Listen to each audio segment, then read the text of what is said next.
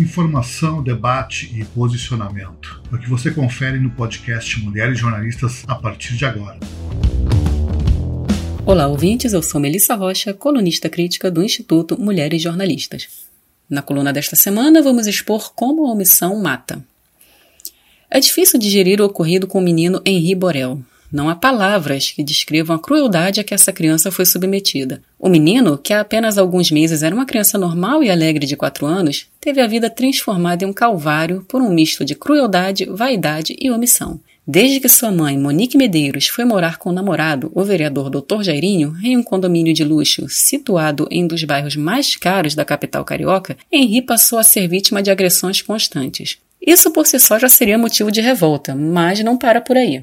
A omissão em torno dos pedidos de ajuda do menino torna o caso ainda mais cruel. Henri relatou as agressões que sofria de Jairinho a pelo menos quatro pessoas, sendo três de sua família.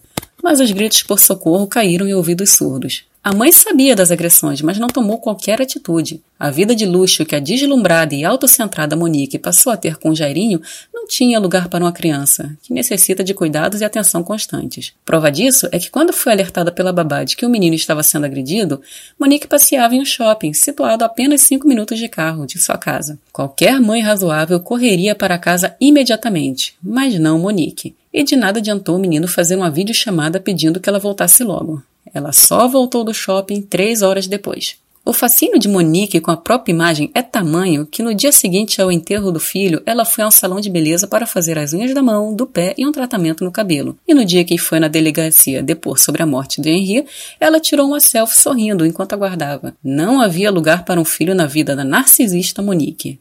Outras duas que se omitiram foram a avó de Henri, Rosângela Medeiros, e a babá, Tainá Ferreira. Assim como Monique, Rosângela foi alertada pela babá das agressões, mas minimizou e sugeriu que Henrique, Henri mentia. Tendo visto o menino mancando e se queixando de dores, ela o repreendeu. Deixa de bobeira, Henri, anda direito. Já Tainá não procurou denunciar o caso às autoridades e mentiu em seu primeiro depoimento, refutando a hipótese de agressão.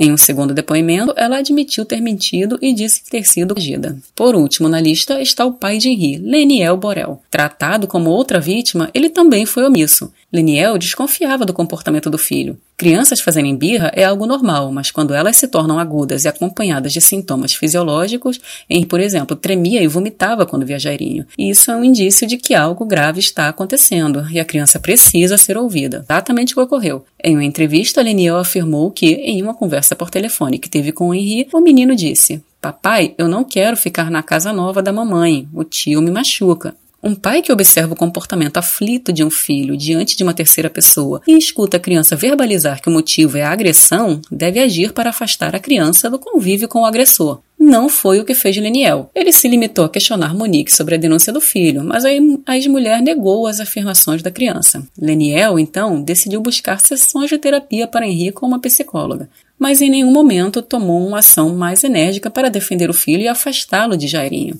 E isso torna tão omisso quanto Monique, Rosângela e Tainá. A impressão que fica é que Leniel agiu como um pai recreativo. Todos conhecemos um com esse perfil. É aquele pai que se limita às atividades mais divertidas com a criança e costuma exibir fotos ou amor pelo filho.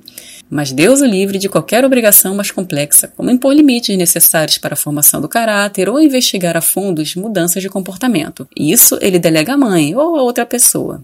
O caso Henri expõe a necessidade urgente de escutar a voz das crianças. Em seu artigo 277, o ECA coloca crianças e adolescentes como sujeitos com poder de voz e escolhas, mas esse direito permanece no papel, uma vez que a voz das crianças é sistematicamente desrespeitada, silenciada ou negligenciada. Henri não é a primeira criança vítima de omissão. Assim como ele, há muitas outras que foram mortas por não serem ouvidas. Um exemplo disso foi o caso do menino Bernardo Boldrini, ocorrido em 2014 no Rio Grande do Sul. Bernardo, que tinha 11 anos, era alvo de agressões constantes por parte do pai e da madrasta. Desesperado, ele chegou a ir sozinho a um fórum para pedir ajuda para mudar de família. Lá, ele relatou a um juiz os maltratos que sofria. O juiz encaminhou o caso ao Ministério Público do Estado, que abriu um processo para repassar a guarda do menino à avó. Porém, durante a audiência, o juiz determinou a suspensão do processo por 60 dias, afirmando que nesse prazo o menino teria a oportunidade de reatar os laços com o pai e a madrasta. Pois bem, foi precisamente nesse período que Bernardo acabou morto pela madrasta com uma injeção letal de tranquilizantes. A omissão mata. Eu sou Melissa Rocha, colunista crítica do Instituto Mulheres Jornalistas. Para contato comigo, basta mandar um e-mail para melissa.rocha.mulheresjornalistas.com.